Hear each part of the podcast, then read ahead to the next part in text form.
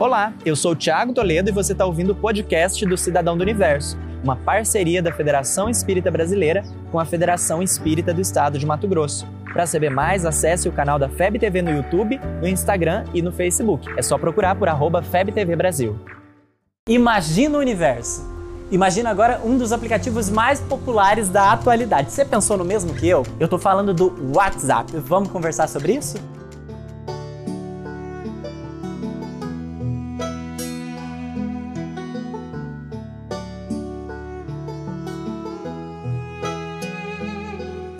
Não dá mais para adiar, a gente precisa conversar sobre uma coisa muito séria, o WhatsApp. Eu tentei seguir em frente sem conversar sobre isso, mas eu não tô conseguindo mais. Esse é um vídeo sobre como as facilidades de comunicação têm se transformado em verdadeiros desafios de comunicação. Não é novidade para ninguém a quantidade cada vez mais absurda de informações às quais estamos expostos. É o que tem levado os estudiosos a se referirem a um fenômeno que pode ser conhecido como infoxicação ou uma intoxicação causada pelo excesso de informações. A gente está conversando especificamente sobre o WhatsApp, mas isso pode ser estendido a todas as outras redes sociais. O Instagram, o Facebook, o YouTube, o Twitter, nenhuma delas está imune ao excesso. O diferencial do WhatsApp é que o aplicativo é um dos mais populares, né? Então a gente está lá para conversar com os amigos, com a família, com o pessoal do centro espírita. E nisso a gente vai se deparando com aquelas coisas que todo mundo já conhece. A famosa corrente. Passe isso para 30 mil pessoas, senão não vão puxar o seu pé na cama essa noite. Inclusive, se fosse depender disso, meu pé era puxado todo santo dia, porque eu não passo uma corrente para frente.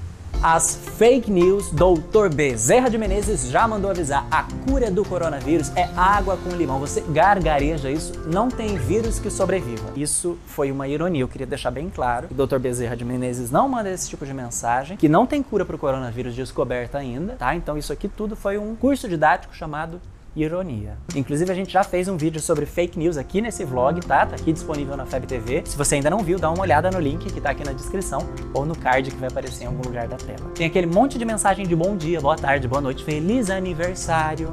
Isso sem falar nas mensagens boas, edificantes, mas que acabam se perdendo no meio dessa avalanche. Vamos pensar um pouquinho nesses compartilhamentos? Será que essa mensagem é essencial, considerando esse contexto de excessos que a gente está vivendo? E o conteúdo dessa mensagem passa por aqueles famosos três crivos de Sócrates: é bom, é útil, é verdade? E pelas três peneiras espíritas: é justo, amoroso, caridoso? Se eu estou em um grupo de trabalho do centro espírita ou da faculdade, por exemplo, cabe se perguntar: isso está na sintonia desse grupo? Será que não é melhor mandar essa mensagem em particular? Afinal, é melhor repelir dez verdades do que admitir uma só falsidade ou uma única teoria errônea. Ser um cidadão do universo é saber que se a boca fala daquilo que está cheio o coração, as nossas mensagens também serão um reflexo do que se passa em nossa intimidade. Então, se eu mando uma mensagem perturbada, a pessoa já vai o quê? Saber que eu não estou no bom dia. Se eu passo adiante uma fake news, o pessoal já vai saber que eu não tenho muito critério e, né, vai ficar evidente a minha falta de discernimento. Dá para pensar nisso antes de passar uma mensagem. Ah, vale lembrar que a Marina também já tinha feito um vídeo sobre isso.